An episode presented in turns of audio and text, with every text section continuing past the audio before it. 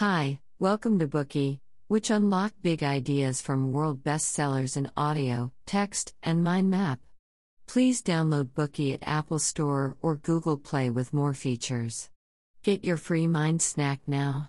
Today we will unlock the book The Seven Principles for Making Marriage Work, a practical guide from the country's foremost relationship expert. This book focuses on how to repair the relationship between husband and wife to ensure the long term happiness of a marriage. Every couple who enters into marriage hopes to spend the rest of their lives together and have a happy marriage. However, why do some couples maintain a long lasting and harmonious relationship while others frequently fight? 67% of first marriages end in divorce over a 40 year time span. Half of those divorces occur within seven years of marriage. The divorce rate for second marriages is 10% higher than that of first marriages.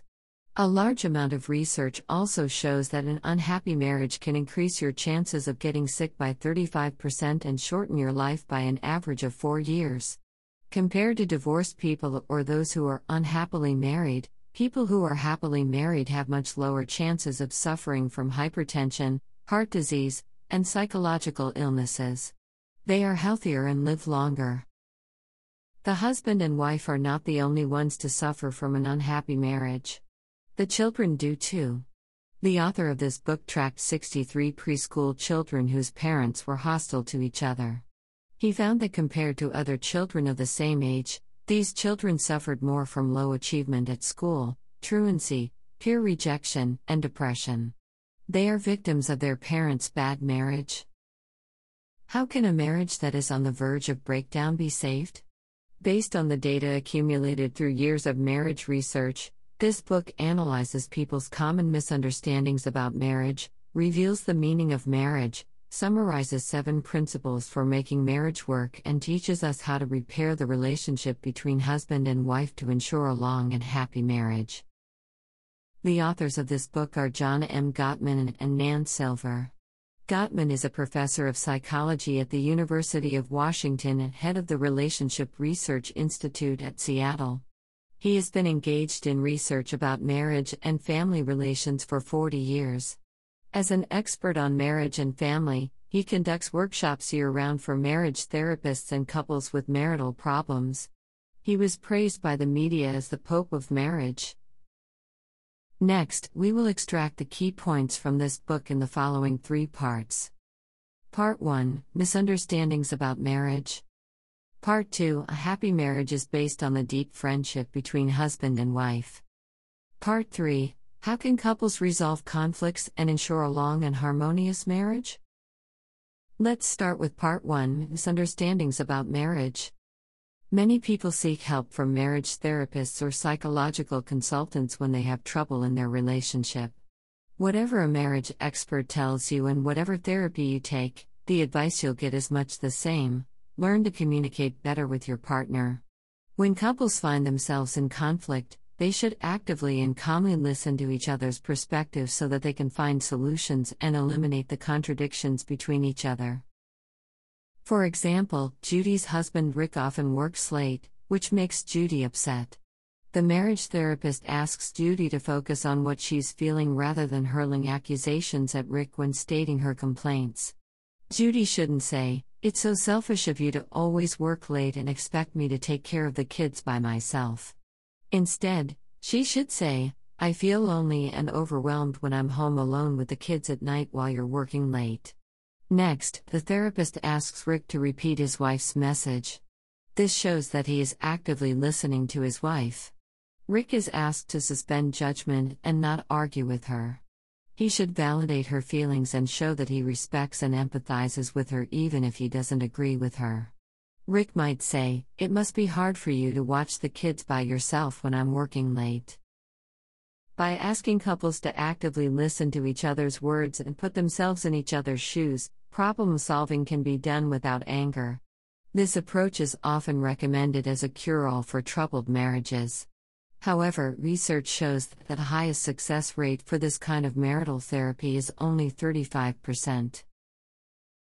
It is difficult to ask couples to listen to each other calmly and thoughtfully when they resent each other. Listening actively may make your quarrels less frequent, but this strategy is not enough to save your marriage. After studying and tracking 650 couples for 14 years, Gottman found that resolving conflicts between couples cannot make marriages happier, which is why most marital therapies fail. In addition to the fact that marital therapy based on conflict resolution cannot benefit the majority of couples, Gottman also points out some myths about marriage.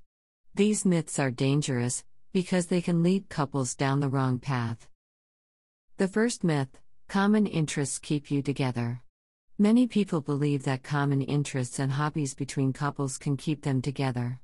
However, Gottman explains that it depends on how the couples interact while pursuing those interests and hobbies. For example, imagine a couple who loves kayaking. They glide smoothly down the water together. They laugh and talk about things of common interest. Their love of kayaking deepens their fondness and interest in each other. Another couple is also interested in kayaking. However, they don't respect each other the way the previous couple do. They complain about each other's poor paddling or simply remain silent while engaged in the activity. For this couple, pursuing this common interest is hardly benefiting their marriage. The second myth you scratch my back, and I'll scratch yours. In happy marriages, couples respond in kind to each other's positive overtures. When you smile at me, I will smile at you in return. If you are kind to me, I will be kind to you too. This is conducive to positive interactions between husband and wife. However, some people will keep a running tally of who has done what for whom, who has done more, and who has done less. In contrast, among happy spouses, each is confident in the other and in their marriage, and they don't care how much their spouse has done. One doesn't necessarily need to wash the dishes in return because the other cooked the meal. The third myth men and women are from different planets.